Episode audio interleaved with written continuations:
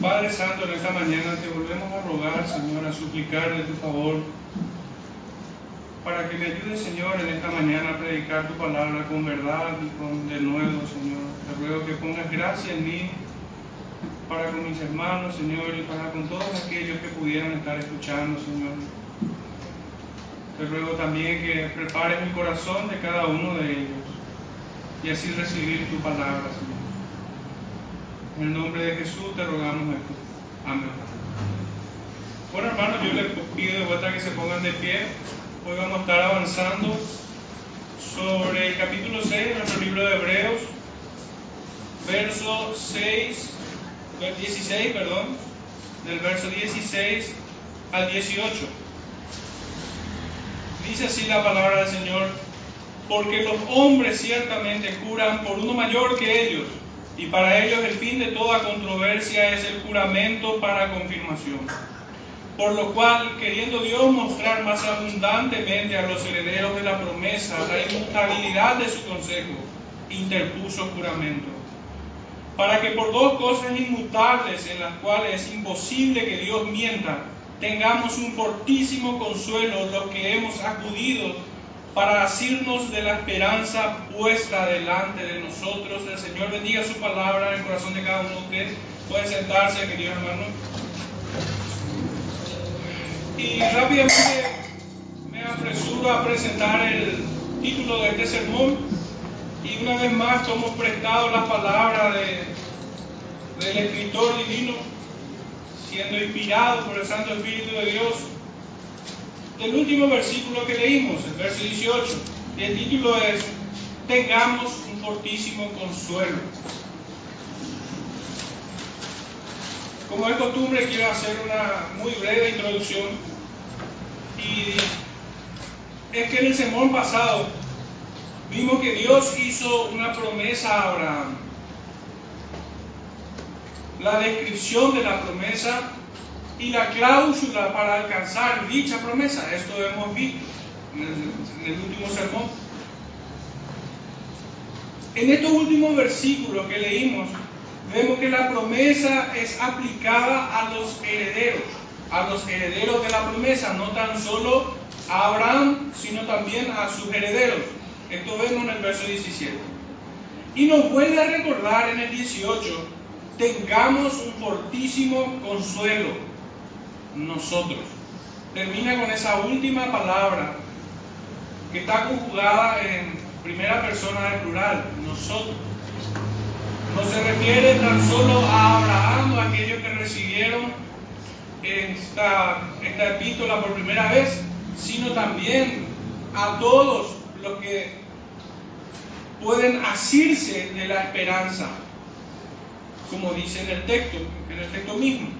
Y ya entrando en el, en el estudio de, de, estos versículos, vuelvo a leer el 16, verso 16, porque los hombres ciertamente juran por uno mayor que ellos, y para ellos el fin de toda controversia es el juramento para confirmación.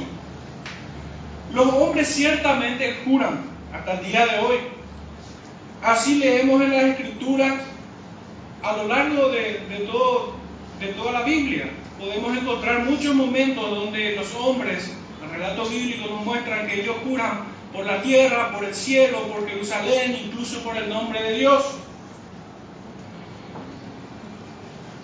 Pero trayendo un poco la mente más en nuestros días, en nuestro país, así como en aquellos días, el juramento, si bien era lícito, carecía de valor, porque el hombre hacía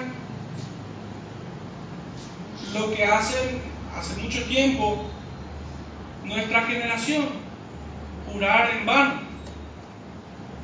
Es el mismo problema que vemos hoy, de que todo tiene que ponerse por escrito y tiene que estar lubricado con un sello de algún oficial para que tuviera validez nuestro compromiso. Ese mismo problema se estaba dando en aquellos días, en tiempos de los apóstoles. Tanto así que el Señor reprende a esta gente que jura, perjurando, mejor dicho, que perjura. hace un juramento para no cumplirlo. Pero no, no era necesariamente algo malo, era algo lícito, estaba, era válido. Pero estos no se comprometían con sus palabras. Así es hoy en nuestros días. Hoy todo se hace por medio de un compromiso escrito y firmado. Es justo recordar que en la generación de nuestros abuelos, trayendo de vuelta a la mente a nuestros días, en nuestro contexto, en tiempos de la generación de nuestros abuelos y padres incluso en nuestro país, la palabra con la cual uno se comprometía constituía un documento. Eran tiempos cuando las personas incluso vendían sus propiedades, sus inmuebles de palabra.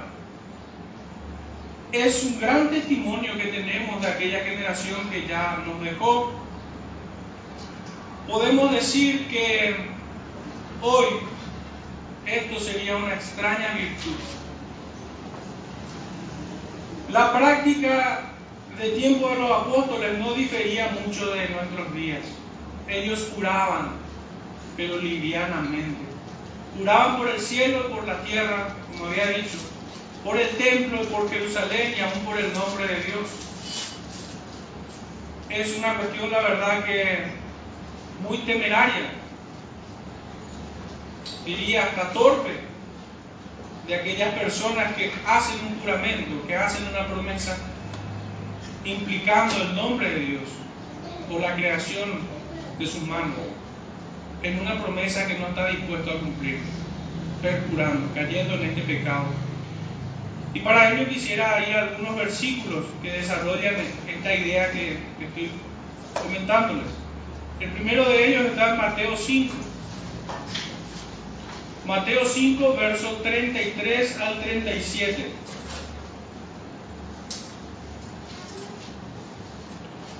Dice así, además habéis oído que fue dicho a los antiguos, no perjurarás, sino cumplirás al Señor tus juramentos.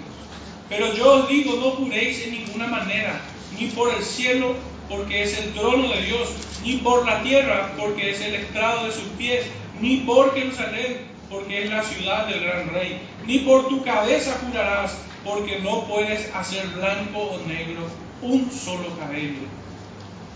Pero sea vuestro hablar sí, sí, no, no, porque lo que es más de esto, de mal procede. Esta es la enseñanza de nuestro Salvador, que viendo la hipocresía, pecado reiteradamente aplicado a ellos, pecado que fue con el cual el Señor los azotó en todo un capítulo, Mateo 23, Ay de ustedes fariseos y escribas hipócritas. Ay de ustedes fariseos y escribas hipócritas. Constantemente. Un pecado tal vez distintivo de aquella élite religiosa, de aquellos religiosos de aquel tiempo que se vestían de blanco, que se vestían con grandes galas, que hacían tocar trompeta delante suyo, que se vestían de silicio y ceniza, que se jactaban de ser herederos, descendientes de Abraham, que se jactaban de ser el pueblo de Dios, a ellos el Señor constantemente les dijo hipócritas. Y es un pecado muy asociado, muy, muy intrínsecamente unido a, a este pecado de perjurar, de mentir, de hacer promesas y no cumplirlas. Uno verdaderamente es hipócrita cuando hace una promesa que no está dispuesto a cumplirla. Y uno termina cayendo en este pecado de perjurio cuando no lo cumple. Cuando tomó por tonto a aquel que se acercó a hacer trato con él. Pero no solo a él lo toma por tonto, sino también a Dios. Pues está jurando debajo de su trono. No puede ignorar el hombre de que está siendo observado por Dios. Muchos incluso se atreven a, jurar en su nombre, nombre que es santo. La enseñanza es bastante contundente de parte del Salvador en este versículo. Basta con que tu palabra sea veraz.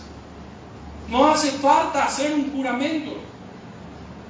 Porque al hacer un juramento es como estar poniéndote la soga al cuello. es estar preparando un pecado por el cual serás condenado. Que tu sí sea sí, que tu no sea no. Esa es la enseñanza. Pero había tanta hipocresía y tanto engaño en la humanidad que no bastaba la simple palabra del hombre, sino que era necesario curar por algo mayor que él. En este caso Dios o toda su creación. En el capítulo 23 justamente, que les mencioné, del mismo libro Mateo, Mateo 23, verso 16 al 22. Leemos así, ya unos versículos antes ya le estaba acusando de hipócrita, hipócrita, hipócrita, ¿verdad? Pero desde el 16, hay de vosotros guías ciegos que decís, si alguno jura por el templo no es nada, pero si alguno jura por el oro del templo es deudor. Insensatos y ciegos, porque ¿cuál es mayor, el oro o el templo que santifica el oro? También decís, si alguno jura por el altar no es nada, pero si alguno jura por la ofrenda que está sobre él es deudor. Necios y ciegos. Porque ¿cuál es mayor, la ofrenda o el altar que santifica la ofrenda? Pues el que jura por el altar, jura por él y por todo lo que está sobre él. Y el que jura por el templo, jura por él y por el que lo habita. Y el que jura por el cielo, jura por el trono de Dios y por aquel que está sentado en él. Hay de vosotros, escribas y fariseos hipócritas, que diezmáis la menta, el eneldo y el comino y dejáis lo más importante de la ley, la justicia, la misericordia y la fe. Esto era necesario hacer sin dejar de hacer aquellos. Le muestra la hipocresía de, este, de esta generación de víboras, que fueron los fariseos que clamaban que su sangre sea sobre nuestras cabezas, la sangre del Salvador. Y un pecado bien marcado es la hipocresía aquí. Tanta hipocresía que aun cuando ellos traían sus ofrendas, cuando ellos traían su diezmo, cuando ellos traían aquello que en apariencia era el cumplimiento de la ley, despreciaban la ley, porque olvidaban lo más importante, que era la justicia, la misericordia y la fe. Ellos presentaban engaño delante del trono de Dios. Ellos presentaban estafa delante de Dios. Pues su ofrenda ni su diezmo no eran legítimos. No eran legítimos. Burlaban, intentaban burlar a Dios. Ellos, como vemos aquí, juraban por el templo, juraban por Jerusalén, juraban por, el, por la ofrenda, por todo sin considerar todo lo que implicaba eso. El que juraba por el cielo, juraba por el trono de Dios también y por el que está sentado en ese trono.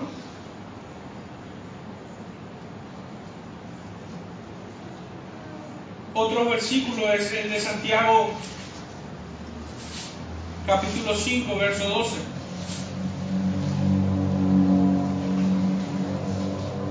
Pero sobre todo, hermanos míos, no juréis ni por el cielo, ni por la tierra, ni por ningún otro juramento, sino que vuestro sí sea sí y vuestro no sea no, para que no caigáis en condenación. Reafirmando la enseñanza de nuestro Salvador que leímos en Mateo, capítulo 5, 33 al 37. La palabra sola bastaba o debe bastar para todo creyente de bien. La sinceridad verdaderamente debe ser el brillo de nuestra santificación, debe ser el brillo de, nuestro, de nuestra profesión. Nosotros debemos ser veraces, pues seguimos a aquel que dijo yo soy la verdad. Servimos a un Dios que es verdadero Caminar en verdad es un sello de nuestra salvación. La sinceridad es el brillo de nuestra santificación. otros versículos donde podemos mirar un poco esto. Está, el primero de ellos está en Génesis 14.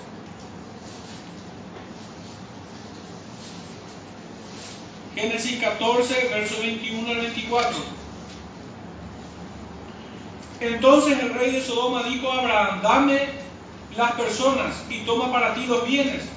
Y, respondió Abraham al rey de Sodoma, he alzado mi mano a Jehová, Dios altísimo, creador de los cielos y la tierra, que desde un hilo hasta una correa de calzado, nada tomaré de todo lo que es tuyo, para que no digas, yo enriquecí Abraham, excepto solamente lo que comieron los jóvenes y la parte de los varones que fueron conmigo, Aner, Escol y Manre, los cuales tomarán su parte. Aquí había un, juramento, una promesa de parte de un hombre a otro hombre y delante de Dios. Pero esta promesa buscaba glorificar a este Dios. Porque el sustento de Abraham era Dios mismo. La provisión de Abraham provenía de Dios y no de ningún hombre. Su preservación estaban en las manos de Dios y no en las manos de este hombre, de este rey de su hombre. Otro texto es, encontramos en Deuteronomio 6, 13.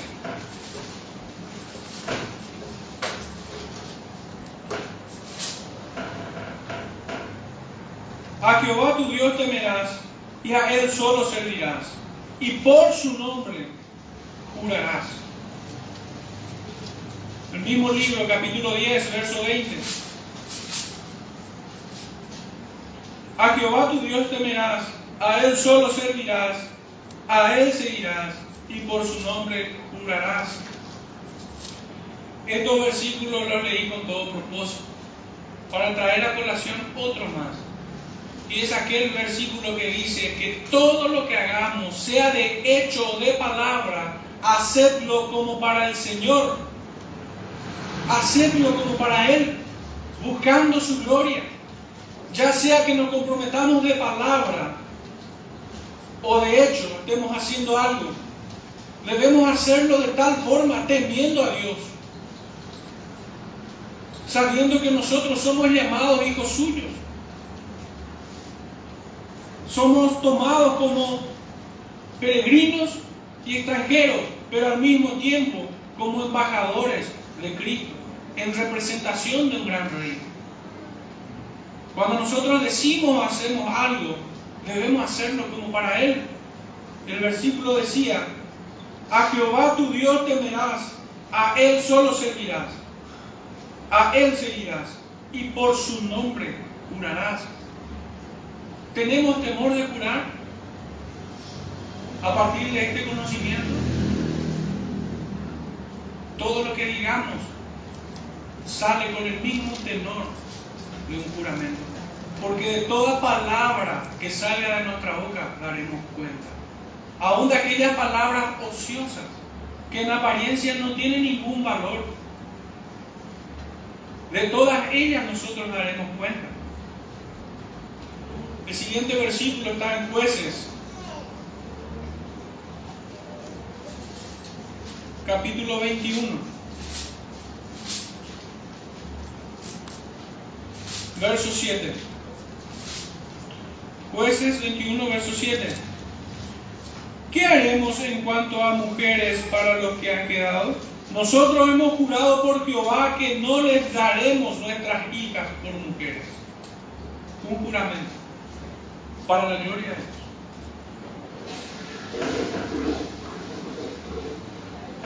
Ruth, allá al lado más, 1.17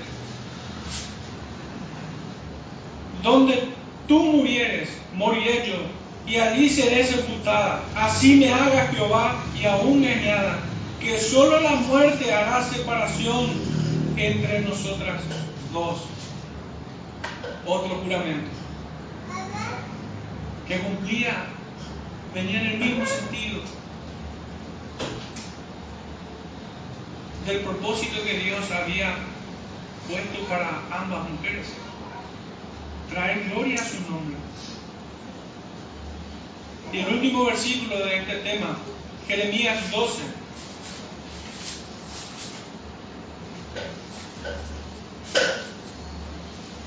Jeremías 12, verso 16.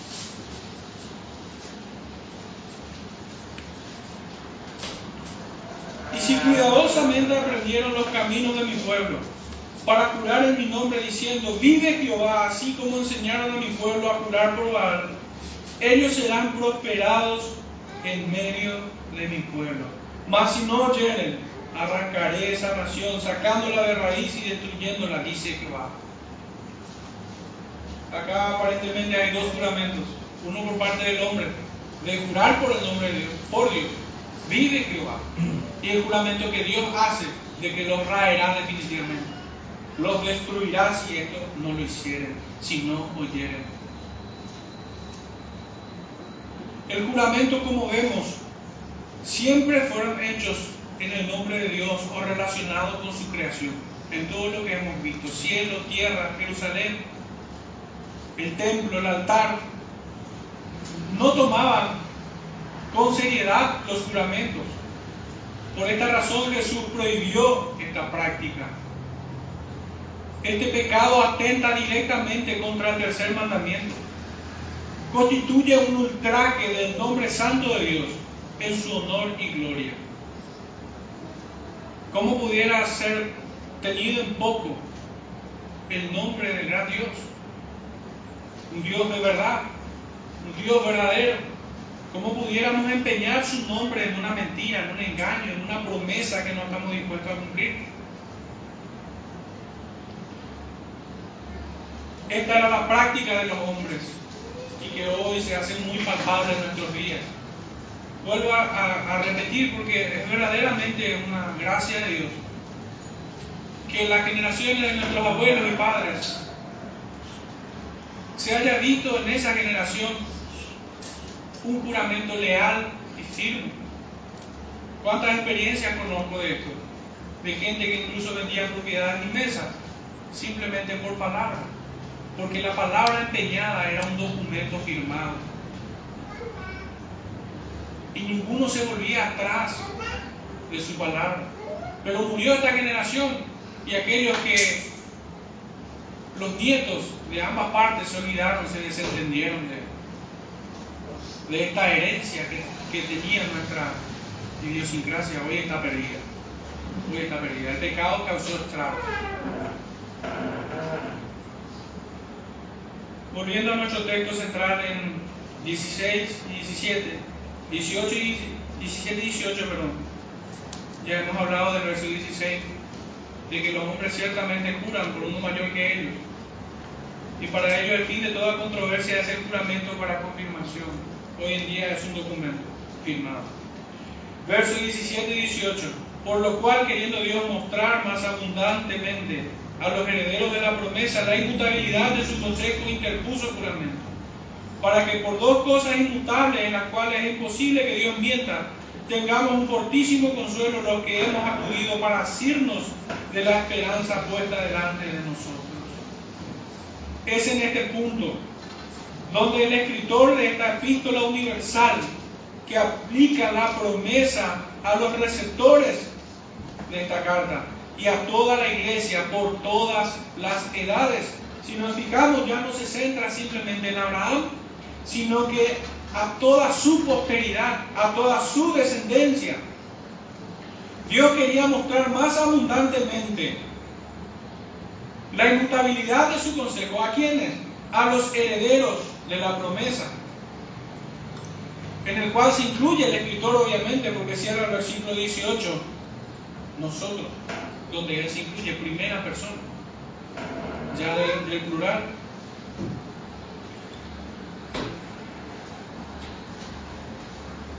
Si nos fijamos bien en las palabras que hemos leído, por lo cual, queriendo Dios mostrar abundante, más abundantemente a los herederos de la promesa, no va dirigido simplemente a Abraham solo, sino a su descendencia, como habíamos dicho.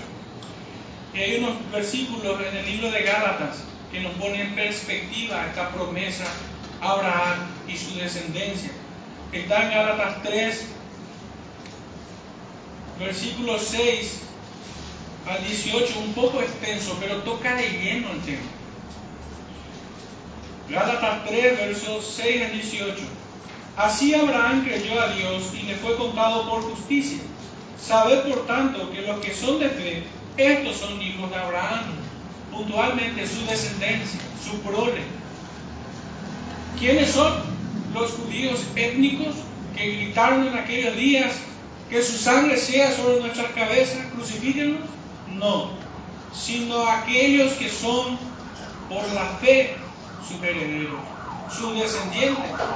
Pablo escribe de manera muy puntual en Romanos 9 que no es según la carne que le fue llamado descendencia a Abraham, sino según la promesa.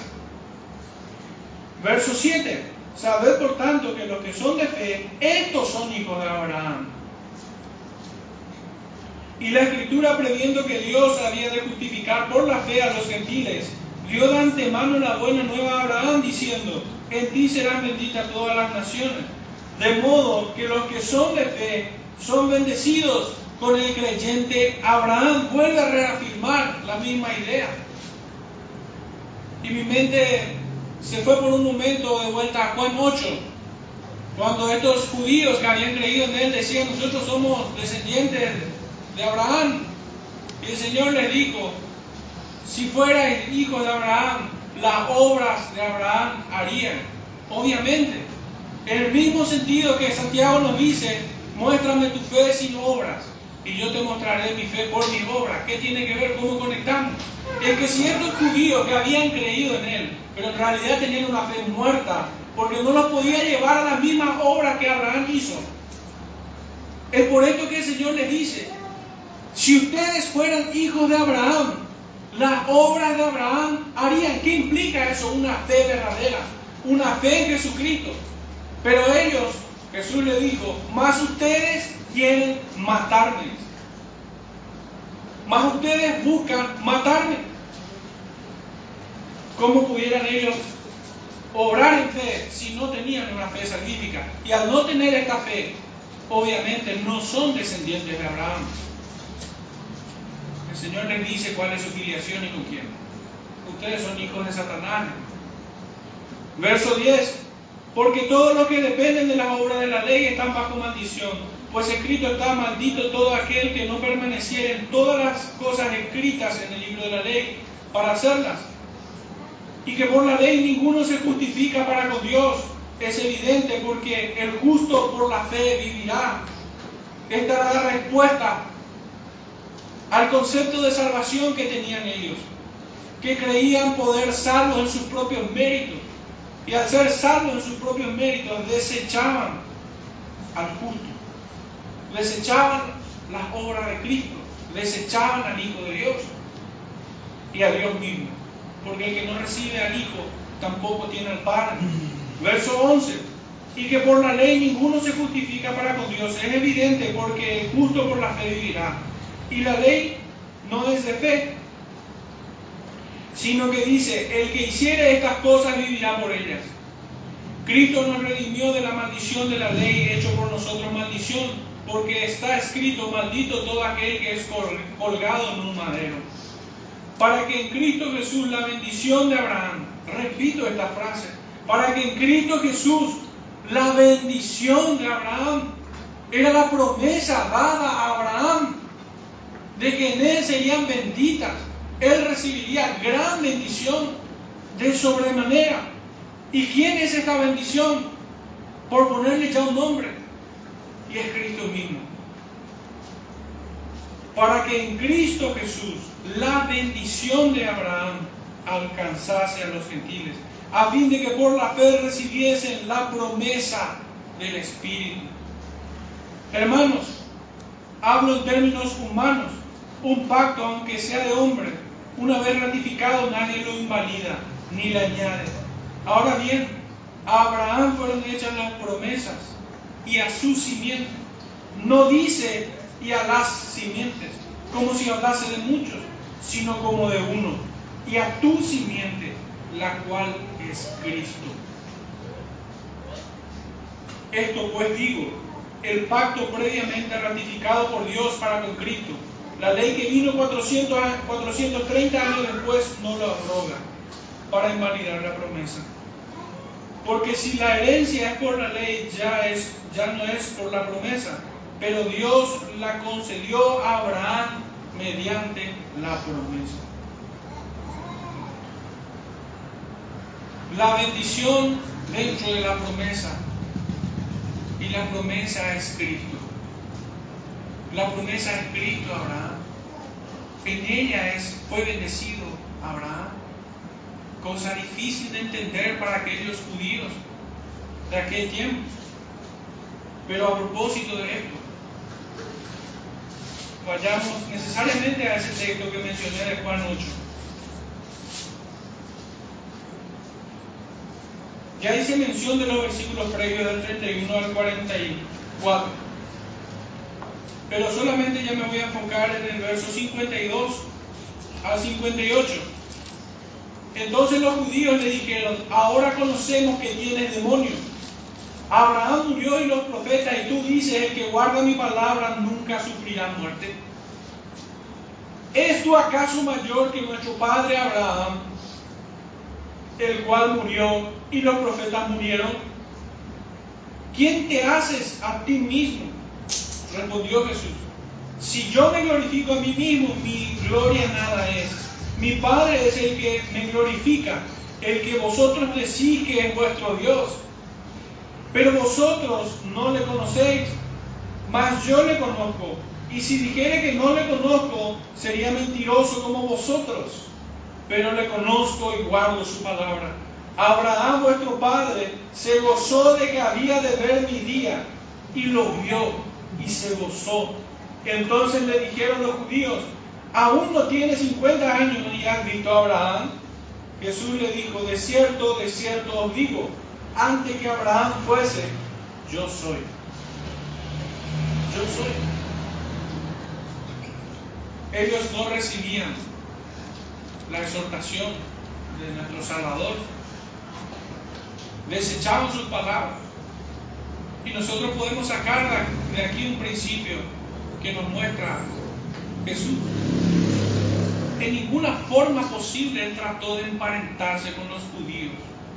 En ninguna forma posible trató de hacerle entender de que mi Dios es el mismo que el tuyo. No, ustedes no le conocen, dice.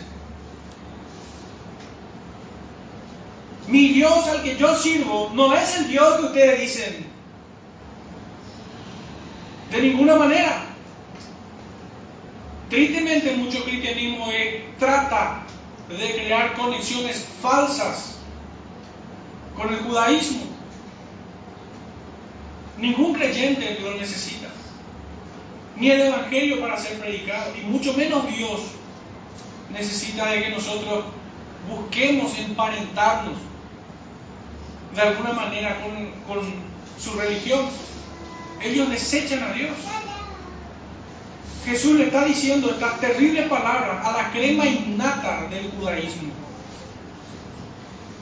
a la pura cepa del verdadero israelita étnico. A ellos le está diciendo, tu Dios no es mi Dios, mi Padre no es tu Padre, Abraham no es tu Padre. Notables, hoy en día el cristiano evangélico es más judaizante que el mismo judío. Porque hasta el mismo judío se olvidó del Dios de la Biblia. Pero hoy el creyente evangélico es más judío que, que muchos que nacieron según la carne. Y créanme que no hay ningún valor en eso. Las etnias, las razas, nada es. El Señor hizo de una sola sangre todo el linaje de los hombres. ¿Cuál es la diferencia? ¿Cuál es la diferencia? No hay ninguna diferencia. Todos estamos en igualdad de condiciones cuando nos presentamos del gran trono de Dios. Todos venimos como pecadores. ¿Cuál es la diferencia? En algunos matices, porque uno nació en Oriente y otro en Occidente. Pablo dice, ni la circuncisión ni la incircuncisión. Nada es,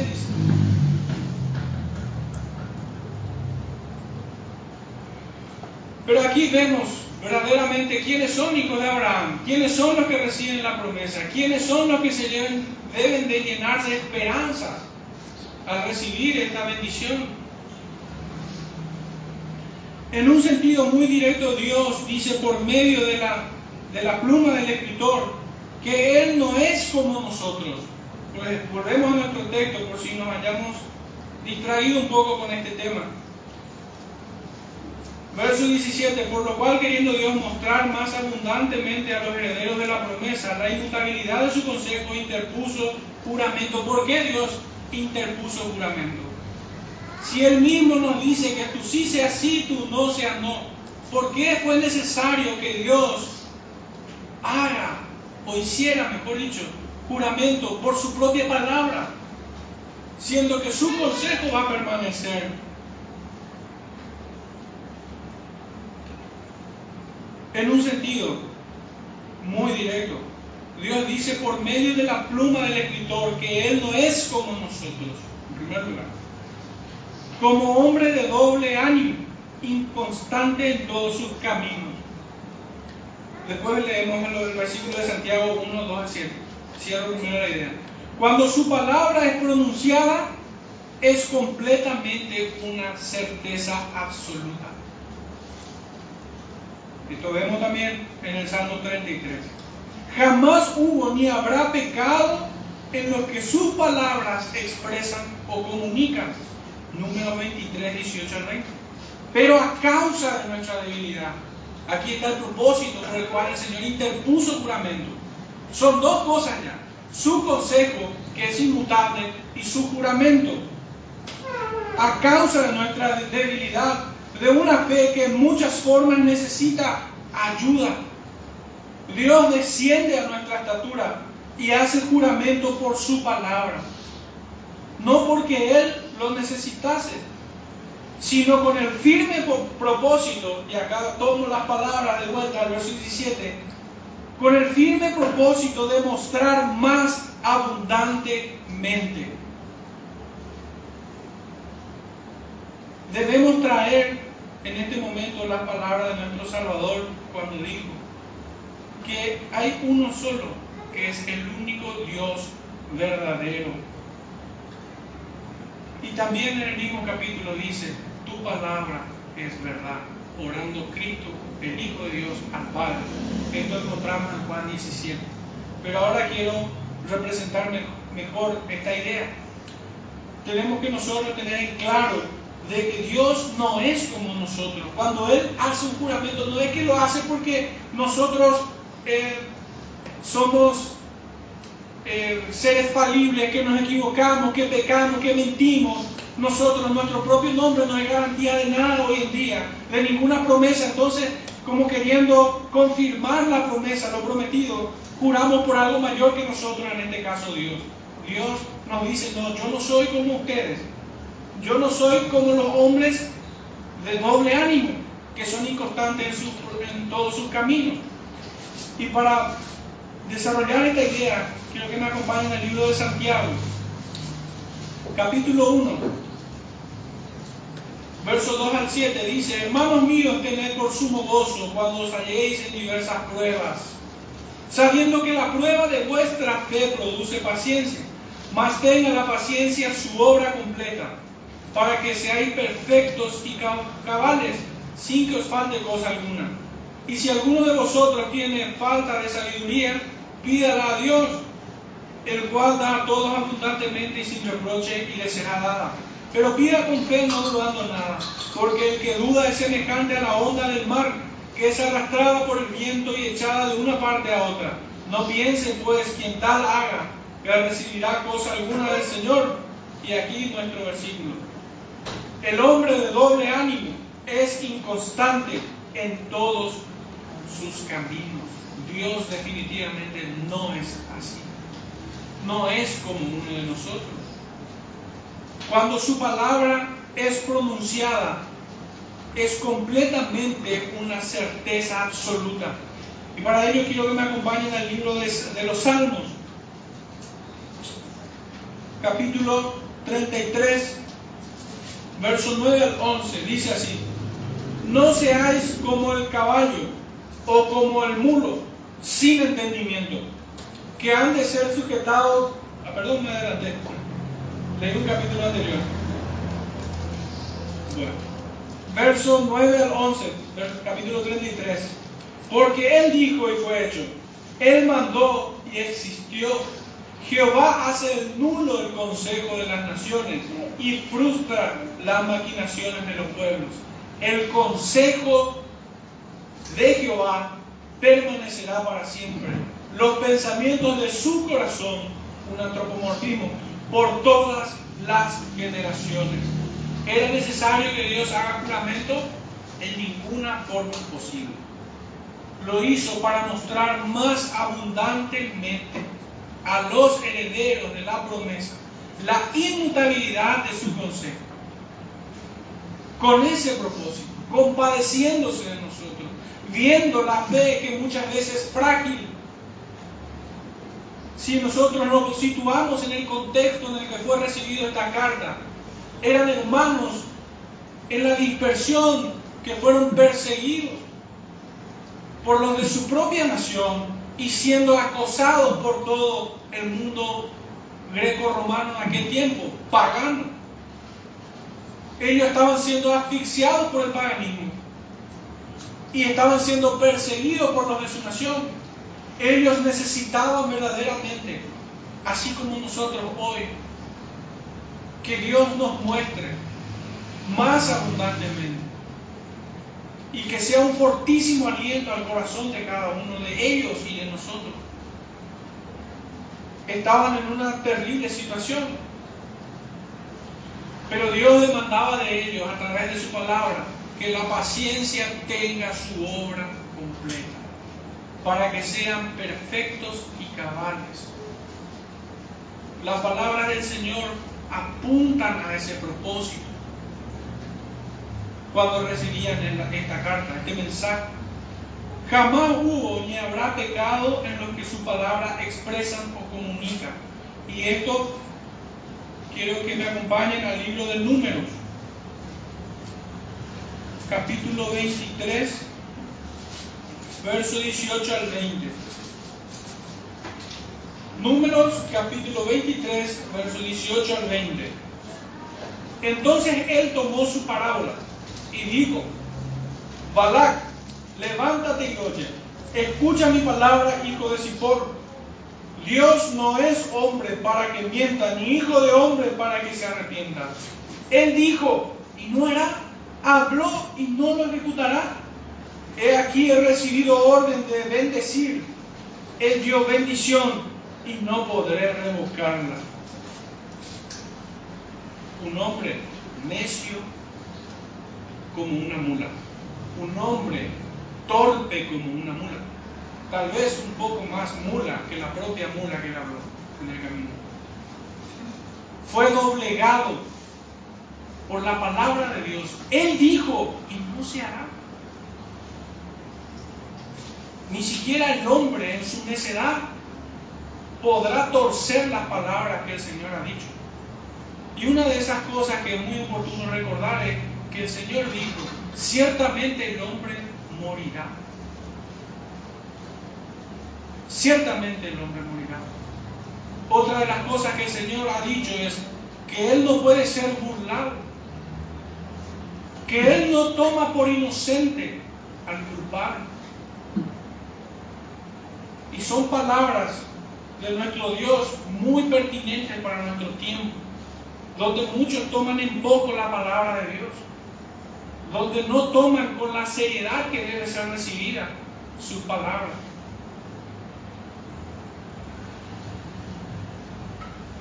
Pero a causa de nuestra debilidad es que Dios nos concede este fortísimo aliento de volver a jurar por sí mismo, porque no hay otro mayor por quien jurar.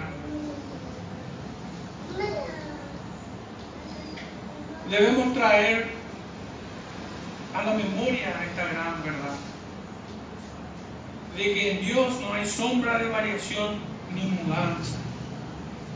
Creemos en un Dios de verdad cuyas palabras son verdades inalterables. Él dijo a Nabucodonosor que su reino le sería quitado y así fue. Lo mismo con Belsasar y esa misma noche ocurrió. Dijo acá que los perros lamerían su sangre y una flecha por el azar cayó sobre él y los perros lamieron su sangre.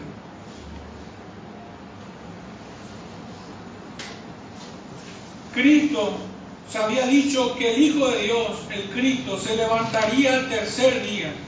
Y así fue.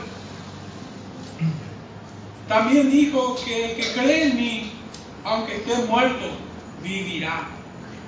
Y Job dice, yo sé que mi redentor vive.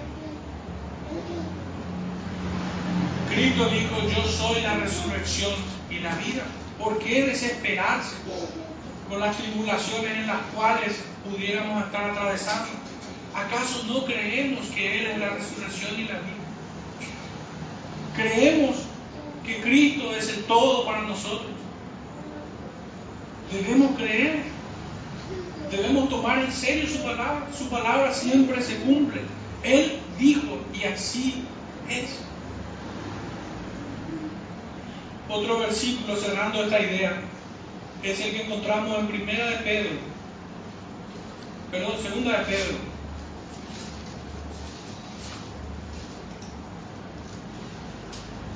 Segunda de Pedro, capítulo 1, verso 19 al 21. Tenemos también la palabra profética más segura, a la cual hacéis bien en estar atentos como a una antorcha que alumbra en el lugar oscuro hasta que el día esclarezca y el lucero de la mañana salga en vuestros corazones. Entendiendo primero esto, que ninguno, ninguna profecía de la Escritura es de interpretación privada, que nunca la profecía fue traída por voluntad humana, sino que los santos hombres de Dios hablaron siendo inspirados por el Espíritu Santo. Lo que yo intento hacer desde este púlpito hoy es lo que el escritor estaba haciendo desde su pluma.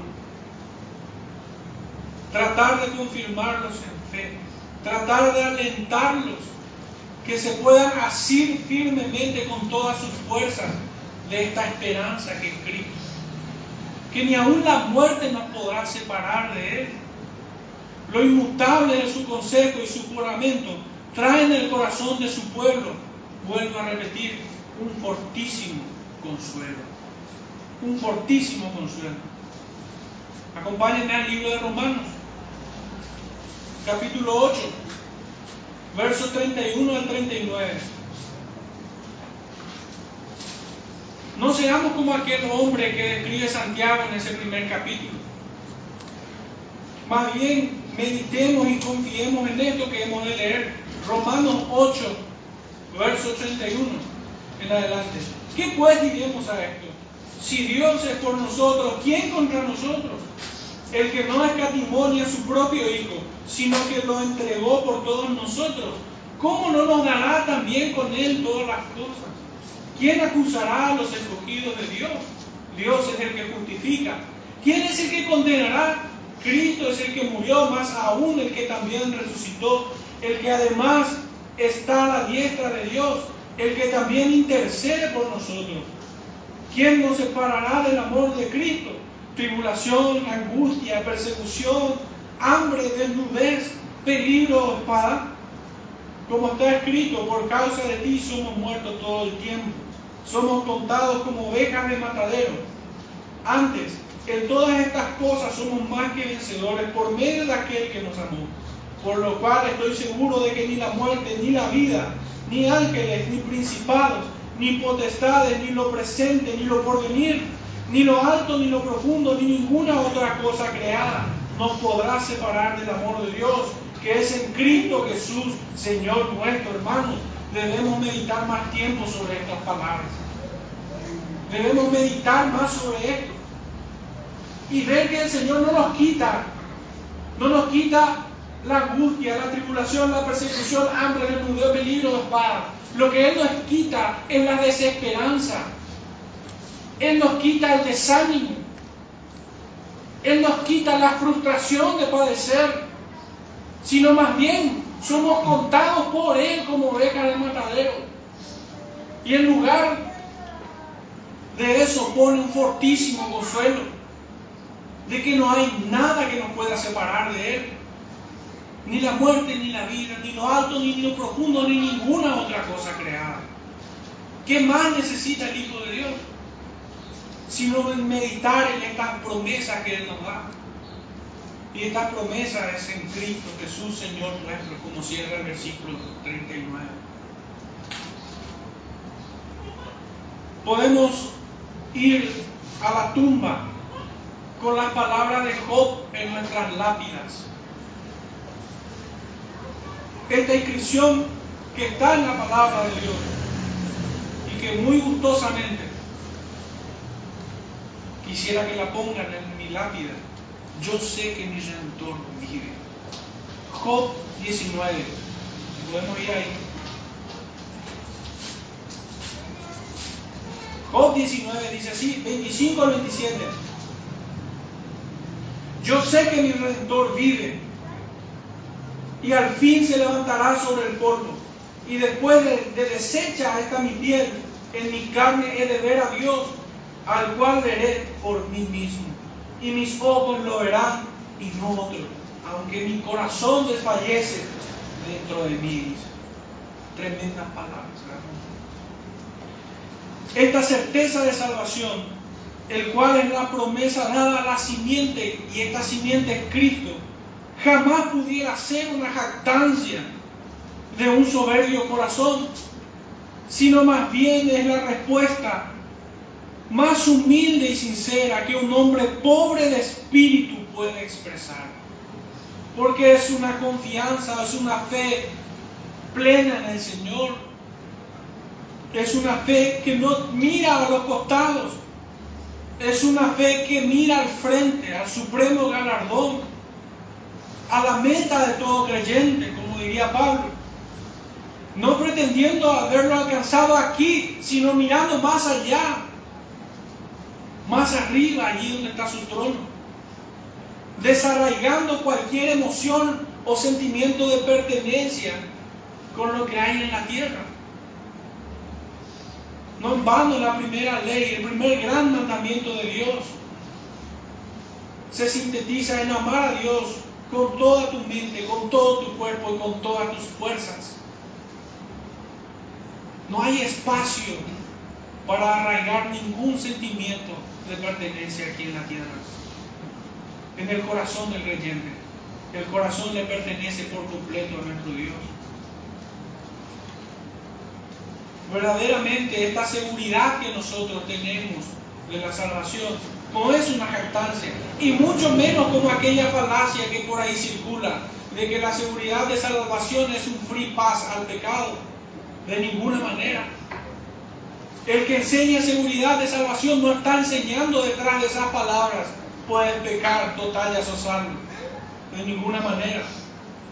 ¿Cómo pudiera alguien que, cuya mente y corazón están empeñados solamente en su Dios, albergar la idea de pecar indolentemente? Porque ya es salvo. Esto es una falacia, esto es, esto es un engaño del diablo para debilitar la fe de los escogidos. La certeza de salvación verdaderamente es una expresión sincera y humilde de un hombre pobre de espíritu, que cree a su Señor que nada lo va a separar y aunque esté muerto, vivirá. El apóstol Pablo, en su carta a Timoteo, primera carta a Timoteo, capítulo 1, verso 12 le dice,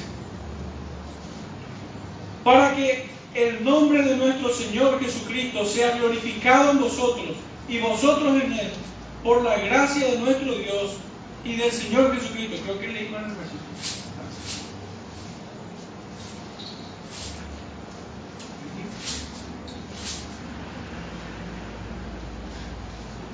Sí, es, es segunda de Timoteo, me equivoqué. Segunda de Timoteo 1:12, por lo cual asimismo padezco esto, pero no me avergüenzo, porque yo sé a quién he creído. Y estoy seguro que es poderoso para guardar mi depósito para aquel día. Realmente es un engaño del diablo decir que alguien pudiera caerse de la gracia de la salvación. Son palabras desalentadoras y es completamente un engaño. Pablo prácticamente todas sus cartas enseña esto, de la perseverancia eterna de los santos. ¿Cómo pudieran rebatir Romanos 8? Versos 29 al 39 como hemos leído. ¿O cómo pudieran decir que el mismo apóstol no se sentía seguro de su salvación? Es falso esta enseñanza. Y con mucho amor y paciencia, pero al mismo tiempo con firmeza, debemos corregirlo. Debemos corregirlo con paciencia, pero firmeza también. Si estamos persuadidos de esta gran verdad, de última no tenemos de qué avergonzarnos si defendemos la bendita palabra de nuestro Salvador. Y decir como Pablo, yo sé en quién he creído. Dios entrega la promesa al pecador y él mismo la ratifica. Dios es quien ratifica. Con juramento para asirnos con esperanza. Su consejo y juramento son inmutables, pues en Dios no hay sombra de variación ni mudanza. Él no cambia, permanece para siempre, así como sus palabras. Y de vuelta hay una serie de versículos, pero solamente quisiera leer de Isaías. Isaías 46,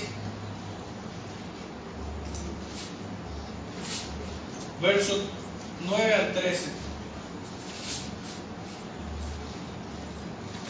Acordaos de las cosas pasadas de los tiempos antiguos, porque yo soy Dios y no hay otro Dios, y nada hay semejante a mí, que anuncio lo por venir desde el principio y desde la antigüedad lo que aún no era hecho, que digo, mi consejo permanecerá y haré todo lo que quiero.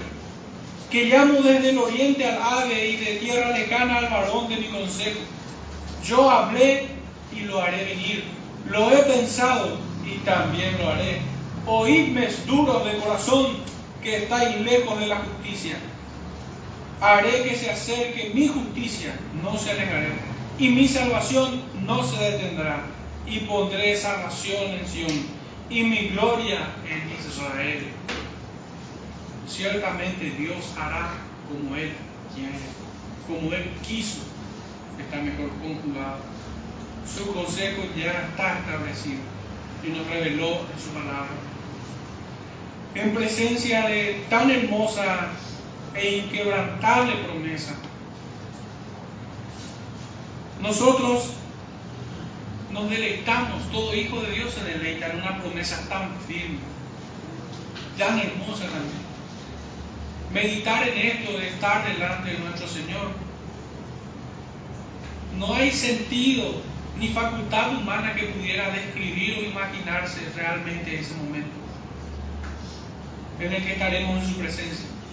Por un lado tenemos esto, pero por otro lado estando delante de esta hermosa, inquebrantable promesa, se puede ver en quienes la rechazan lo malvado y perverso de su corazón. ¿Cómo pudiera el hombre rechazarlo? Solamente un hombre cuyo entendimiento esté en tinieblas, cuyo corazón sea de continuo solo mal un hombre natural cuya filosofía es irracional, animal y diabólica. Aquel que nació de nuevo solo se deleita en esta hermosa promesa, pero también el contraste nos deja ver lo malvado y perverso del corazón de aquellos que la rechazan. Una reflexión final. Y quiero comenzar de la misma forma en que el escritor termina el versículo en primera persona plural. Nosotros, herederos de la promesa, descendientes del Padre de la fe, el cual es Abraham, y cuya simiente es Cristo, que escapamos de las prisiones en las cuales estaban nuestras almas en oscuridad e incredulidad debemos aferrarnos con todas nuestras fuerzas, cuerpo, alma y corazón, a Cristo, nuestra suprema esperanza. Él es. Y más aún en tiempos difíciles de tribulación y angustia, de necesidad y de persecución, debemos buscar la fe y obediencia de Abraham. Debemos buscar imitarla, poniendo la mirada como Él en el supremo galardón y gozarnos en nuestros corazones, entendiendo que si ganamos a Cristo y Él nos es dado como un don divino, aunque perdamos todo el mundo y aún nuestras propias vidas, estemos con esperanza, en paz. Partir de esta tierra con las palabras de Job. Sé que mi redentor vive. ¿Qué más queremos? Nada más. ¿Qué más pudiéramos necesitar? Y nada más. Estas palabras fueron con el propósito de alentar el corazón de estos hermanos. Y así hoy es predicado desde este público. Oremos hermanos. Padre Santo, te damos gracias por tu bendita palabra, Señor. Tantas gracias te damos, Señor, por no habernos abandonado en la miseria de, de nuestras vidas, Señor.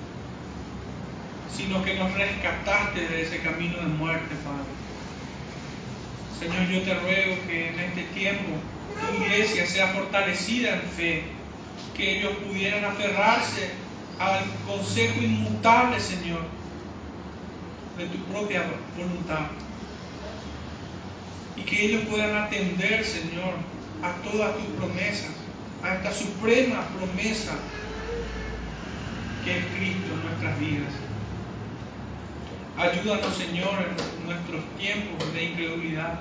Ayúdanos, Señor, a no desfallecer en este tiempo. Te entregamos, Señor, nuestra adoración en esta mañana. En el nombre de nuestro Señor Jesucristo, tu Hijo amado. Amén. Amén.